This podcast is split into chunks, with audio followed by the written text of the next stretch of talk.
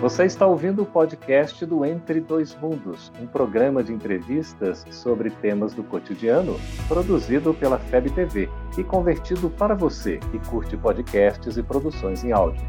Essa é a nossa forma de transmitir esperança, conhecimento e alegria. Olá! Como o Espiritismo nos ajuda a entender o mundo de hoje? É isso que o nosso programa se propõe mostrar em conversa com estudiosos do Espiritismo. E o tema do nosso programa de hoje é valorização da vida. Prepare-se, Entre Dois Mundos está começando agora ao vivo.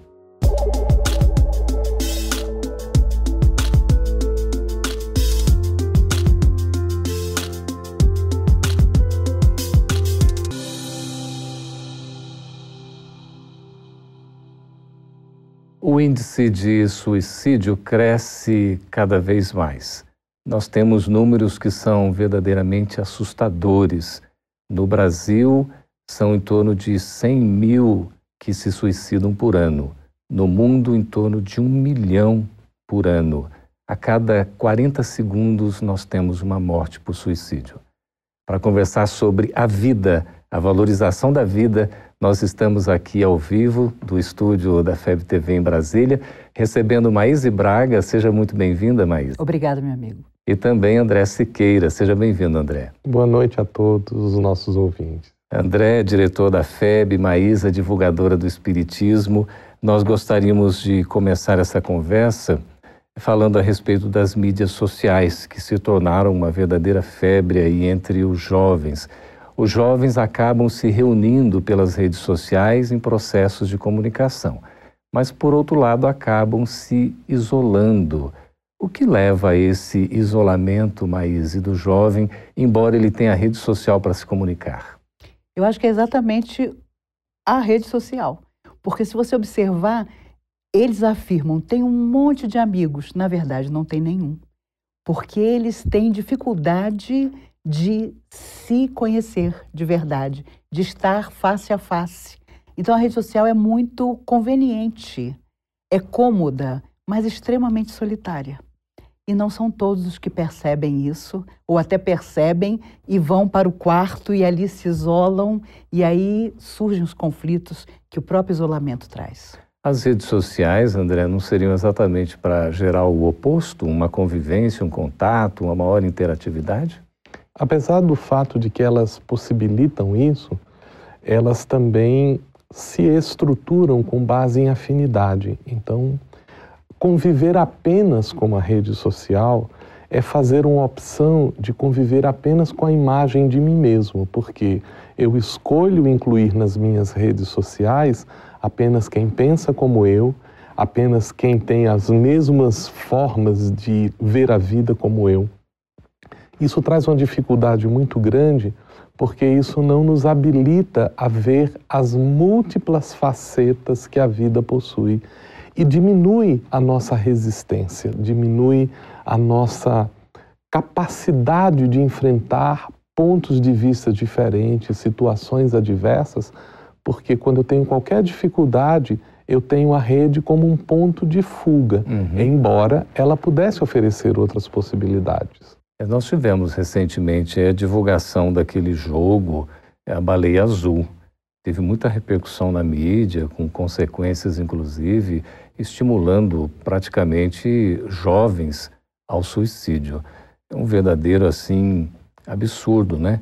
Também tivemos recentemente a divulgação do seriado que fala de razões para se suicidar. O que, que vocês poderiam nos dizer a respeito dessa questão desses jogos interativos e também desses seriados que vão tratando exatamente dessa questão, talvez até levando ou estimulando ao suicídio? Maíse e André. Você sabe que o que me preocupa é uma recente declaração de alguns é, provedores, curadores da baleia azul no mundo inteiro, afirmando que eles não procuram são procurados. Uhum. Como se quisessem justificar, uhum. obviamente, uhum. a história do jogo. E são 50 passos. Um deles incluindo, inicialmente, inclusive, o primeiro passo, automutilação. Uhum. E é imenso o número de jovens que pratica isso mesmo sem a baleia azul. O número de pais, de professores que têm observado que os jovens se machucam é impressionante. Então, eu acho que também surgem situações em que aparentemente nós damos muito poder ao jogo, por exemplo, da uhum. Baleia Azul, ou ao jovem que foi assistir o seriado sobre a menina que se mata e deixa recado de culpa para os colegas que a cercavam, uhum. mas no fundo talvez seja também essa busca do jovem por alguma coisa que alivie a dor e a solidão que ele carrega e que as pessoas justificam como sendo a possibilidade de participar desse jogo. Então, André, o que, que leva uma pessoa a tirar a sua própria vida? Veja, Geraldo, alguém começar a se mutilar que é um uhum. processo muito doloroso, parece ser um mecanismo para diminuir, sentindo uma dor externa, uma imensa dor interna que é indizível. Uhum. Então parece ser uma troca. É, há, há um quê de mecanismo psicológico em torno disso. E talvez o que nós estejamos muitos desatentos uns com os outros é qual é o tamanho da dor do outro. Uhum. Isso é uma coisa que a gente meio que ignora, porque a sociedade moderna, ela criou uma factuidade, uma experiência provisória de que se alguém está contente, eu posso ficar com ele. Uhum. Mas se alguém está triste, vá para casa e vá curtir a, sua solidão. A gente não quer se envolver. A gente não quer se envolver com aquilo. Seria um então, descaso, um alinhamento?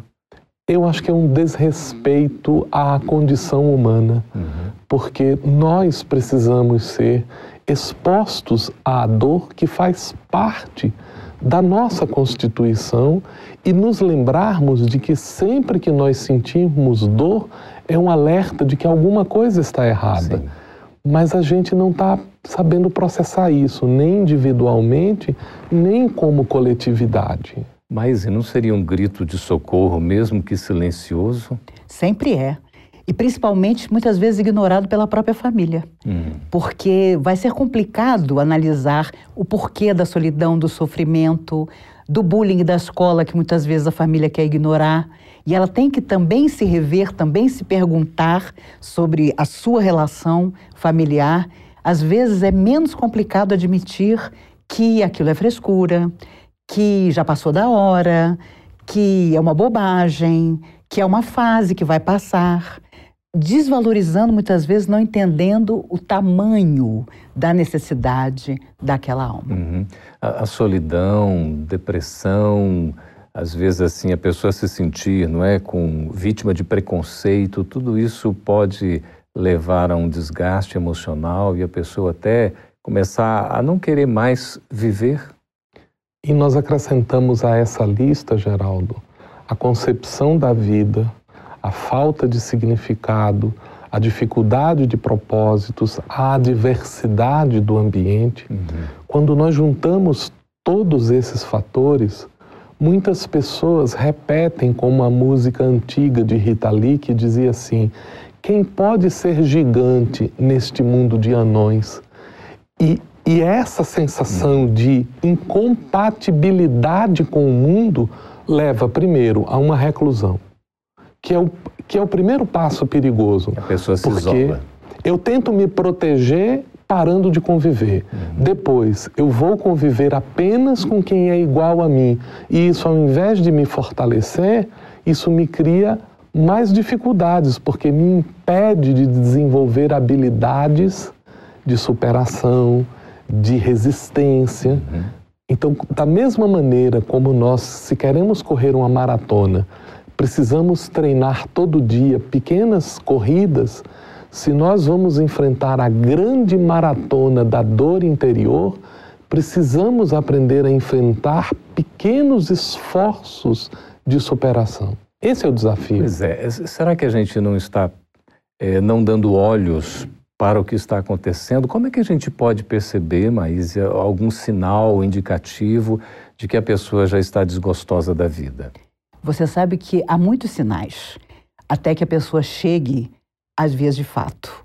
E às vezes as pessoas dizem, ah, o suicida é sempre um desesperado. Não só, ele é egoísta também, porque ele não tem ideia da devastação que ele causa, não só para ele mesmo, mas quando você conversa com a família de um suicida, uhum. É uma devastação absoluta. O que mais me preocupa sempre é que eu escuto pais dizerem: como é que eu não percebi? Não perceber significa não enxergar. Uhum. Significa, às vezes, não saber quem são os amigos, não saber as dificuldades emocionais que a pessoa atravessa, não saber que solidão precisa de apoio, que o jovem precisa saber que aquilo vai passar sim, mas ele precisa de tratamento, ele precisa de autodescoberta, ele precisa realmente querer sair. E para querer sair, ele precisa ser aceito uhum. como ele está, para que ele se torne melhor. Pois é, mas e, e os familiares? É, devem fazer o quê? Se aproximar, estar mais junto, conhecer a realidade, participar do mundo. A gente está falando principalmente aqui da criança e do jovem, né? Porque, por incrível que pareça, a incidência do suicídio, ela se dá, não é? Exatamente. Na infância, na juventude, é. Também na fase adulta, inclusive, né? E anciães, né? Mas tratando mais especificamente da criança e do jovem, o que caberia aos pais fazerem? Amá-los e nós não podemos confundir o amor com o provimento. Hum. Não é o fato de eu dar a casa, dar a comida, dar a escola, dar o esporte. Geralmente dar a gente confunde presente. como pai, André. A gente confunde. Uhum. Porque é importante que a gente perceba o valor de duas coisas, Geraldo. Primeiro, o valor da convivência. Uhum. Eu não consigo amar e deixar que o outro perceba que ele é amado se eu não convivo com ele. Uhum.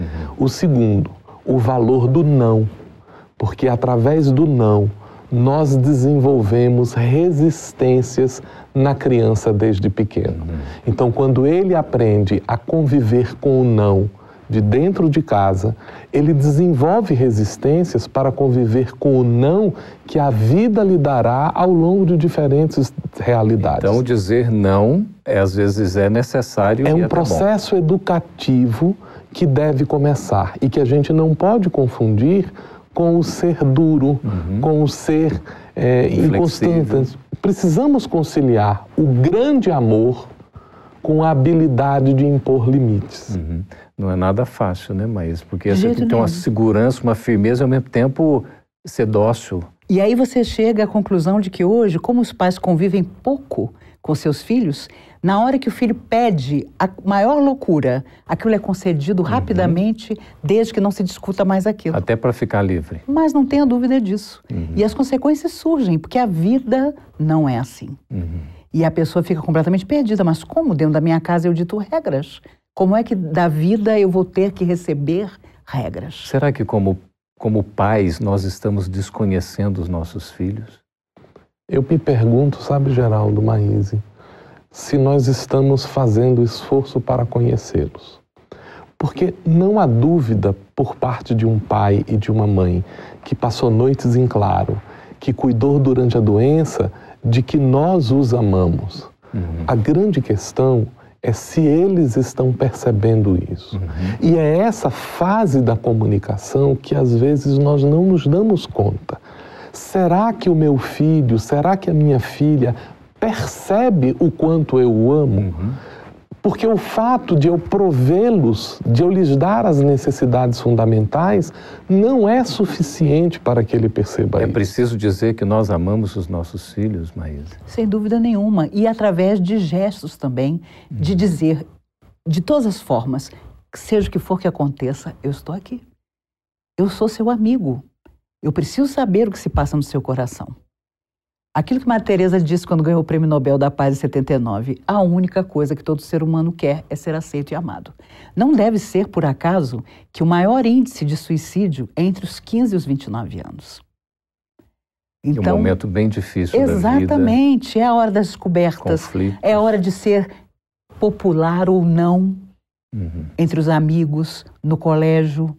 Outro dia eu conversei com um, um rapaz, ele tem um problema grave de fígado genético, mas ele bebe porque os amigos dizem que ele tem que beber. Uhum. Então, o conflito dele se aproximou da doutrina espírita. Como é que eu vou dizer aos meus amigos e ser aceito por eles se eu não usar mais o álcool? Pois é, nesse assunto tão interessante, né, sobre a valorização da vida, nós vamos para um breve intervalo e vamos voltar daqui a pouquinho conversando com o André Siqueira e a Maíse Braga sobre o suicídio, mas principalmente sobre o que fazer para evitar o suicídio e, sobretudo, valorizar a vida. A gente volta daqui a pouquinho.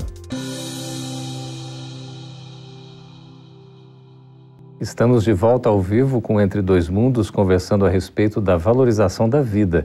Você pode nos escrever, fazer suas perguntas. Já estamos aqui conversando e recebendo André e Maíse já as primeiras perguntas pelo Facebook. A Silvia Francine Sartor diz assim: Como melhor agir em momentos de isolamento, de tristeza profunda, já que não há essa vontade de socialização?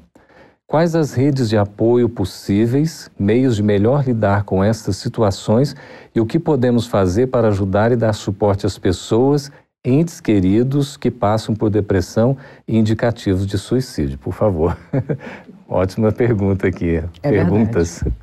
Na verdade, há causas, inclusive orgânicas, para depressões que nos levam à ideia do suicídio. Por isso, certos diagnósticos são importantes. Uhum. Existem para isso os profissionais que podem nos ajudar, porque sair disso é muito difícil. Entrar é fácil, mas sair dessa situação mental, emocional, é muito complicado. Uhum. Por isso, muitos suicidas, inclusive, a maioria, não deixa uma explicação, um bilhete. E isso é também terrível para a família. Por incrível que pareça, a família também se penitencia por não saber o motivo. Uhum. Quando o motivo, na verdade, é a própria pessoa que parte, muitas vezes, não saberia explicar para si mesma. Pois é. E aí, André? Acho que a gente precisa pensar na necessidade de identificar quem nos ama. E é importante lembrar que, embora a gente fale num mundo de violência, que a gente fale num mundo de isolamento, é justo lembrarmos que muitas pessoas amam, que muitas pessoas fazem a busca do auxílio ao outro a identidade da sua vida. Uhum. E se a gente olhar de lado, a gente vai identificar essas pessoas. Então, a recomendação, Silvia, é procure alguém que ama, veja alguém que precisa de amor, e você vai perceber que esse gesto de grandeza, não apenas de receber carinho, mas de dá-lo também. Veja uma criança num orfanato precisando de carinho e o amor que às vezes você precisa receber, você encontrará quando você dá. Esses são os momentos que a gente precisa valorizar nós devemos parar de nos preocupar apenas com a nossa dor, uhum. porque também precisamos ver a dor do outro, que às vezes é muito maior do que a nossa. Até aquela colocação, né, Maísa? Assim, o que eu posso fazer por você? Às vezes essa pergunta pode salvar uma vida, não é? Sem dúvida nenhuma. E não subestimar nunca por exemplo, a pessoa que sempre ameaça fugir da vida. Uhum. Tive um amigo na mocidade espírita que volta e meia dizia que ia se matar e saía de casa. Ele circulava pela cidade nos ônibus, descendo e subindo dos ônibus. Uhum. E depois aparecia com a cara mais tranquila do mundo e a família de novo respirava aliviada. Uhum. Entretanto, dez anos passado, já adulto, ele matou-se. Porque nunca solucionou em verdade uhum. o conflito interno que trazia e nada foi suficiente para superar aquilo. Uhum. A necessidade de buscar ajuda, né? Tem o próprio Centro de Valorização da Vida, não é o CVV, não é, André? Que é um instrumento fundamental para quem está em situação de desespero.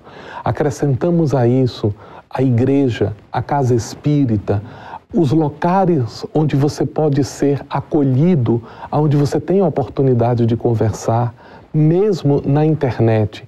Existem pessoas que estão dispostas a ouvi-lo silenciosamente, para que você possa apresentar as suas dificuldades e às vezes falar é o suficiente, já ajuda muito. Uhum. Mas se você não está conseguindo isso, procure um médico, procure um psicólogo. A Maíse colocou muito bem. Nós não podemos subestimar a dor que vai em nós. Uhum. É uma doença e, como tal, deve ser tratada. É uma verdadeira epidemia silenciosa, né? Às vezes, Geraldo, uma doença do corpo, uhum. às vezes, uma doença da alma. E ambas precisam ser tratadas vigorosamente. Perfeito. Uh, nós temos aqui o Ives Barbosa pelo YouTube. Boa noite. Boa noite, Ives. Vejo que muitos amigos meus se aprofundam em músicas extremamente tristes e em alguns o pensamento suicida é frequente. Esses pensamentos vêm necessariamente por causa de músicas dessa natureza, músicas assim? Sem dúvida, Ives, as músicas, de certa forma, nos fazem entrar em sintonia com sentimentos às vezes difíceis. Eu me lembro do líder do Nirvana, o Kurt Cobain, dois meses antes do seu suicídio, ele fez um clipe em que ele estava só, tocando uma triste música no seu violão, inédita, e em volta todo o cenário eram velas acesas. Olha só. Depois que ele se matou, todo mundo olhava aquele clipe e percebia que de todas as maneiras ele estava pedindo ajuda, uhum. não é? E nós precisamos recordar que a música ela é um contexto. A força da música não está apenas na letra, mas no seu teor. A música ela tem as diversidades para provocar a emoção humana. E da mesma maneira que nós selecionamos comida, nós precisamos selecionar a música com a qual nós vamos conviver, porque ela reforça o nosso sentimento. É fácil ver isso.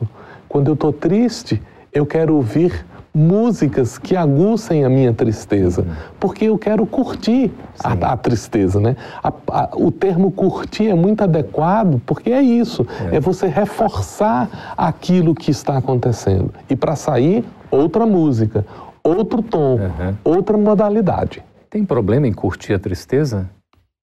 Eu acho que não, quando ela não se torna um hábito, não se torna uma coisa boa, uma companhia frequente. Uhum. Você percebe, principalmente nos Estados Unidos, há pesquisas em que a noite mais difícil para os bombeiros e socorristas, em termos de suicídio, é a noite de Natal. Isso está comprovado por uhum. pesquisas, principalmente nos Estados Unidos. Porque aí surge a questão da família que não se reuniu, uhum. ou a família se reuniu e você se sente excluído daquela satisfação, daquela alegria. Deveria ser o contrário. Né? Exatamente. Né? Você é. se, tem, se torna diferente e olha os outros como que longe, como se você já estivesse fora daquelas circunstâncias felizes. Pois é. É, essa questão da música que está se falando é muito importante, porque é a sintonia que se estabelece, né? Por isso, independentemente até do gosto, né? a gente não entra nesse mérito, mas o fato da música ser alegre, né? dela elevar as nossas vibrações, a gente se sentir bem, né? se sentir assim participativo, dinâmico, isso é um saudável para nós, né? Mescle. A vida é uma diversidade. Então a gente tem que aprender a a identificar as variações que a vida nos oferece. Muito bem. Nós temos aqui pelo YouTube também é, Gemarina. Sou muito criticada pelas pessoas por dizer não para minha filha. A gente estava falando exatamente sobre o não, não é? Porque a sociedade hoje em dia defende que tudo é permitido. É mais fácil, né, Geraldo? Mais fácil, né? É muito mais fácil. A criança faz uma birra e a gente diz: sim, tá bom, eu concedo. Porque para, interrompe o ciclo de dificuldades com aquilo. Que concede uma benesse. Que concede uma benesse, é uma troca. O que a gente vai pensar é: será que a vida sempre vai dar? Quando é que eu estou treinando o, a pessoa que está diante de mim a receber os, os nãos que virão. Uhum. E é isso que nós precisamos pensar, porque se a gente não oferece limites, a vida os oferecerá, mas com uma lição muito mais dura. Então é papel dos pais estabelecer limites, não pelos limites em si, mas para que a gente possa ir desenvolvendo a nossa capacidade de resistência, de habilidades diante das coisas. Eu faço uma comparação muito rápida. Uhum. A criança que o pai e a mãe não deixam sentir frio, a noite está fria, aí cobre a criança. Uhum. É um forte candidato a ter doenças respiratórias. Por quê? Porque na superproteção impedem que o corpo responda, que o corpo desenvolva as suas habilidades para isso. É. Emocionalmente, uhum. é a mesma coisa. Aí a pessoa vai ter dificuldade em lidar com, né, com os próprios problemas, né, com os enfrentamentos. Com emoções básicas, né, Maísa? É. Mas esse fato aqui também da gente, né? A sociedade costuma dizer muito sim, será, ou ela é muito permissiva. Na verdade, a gente vai ter um enfrentamento com o não que a vida vai nos ofertar, né?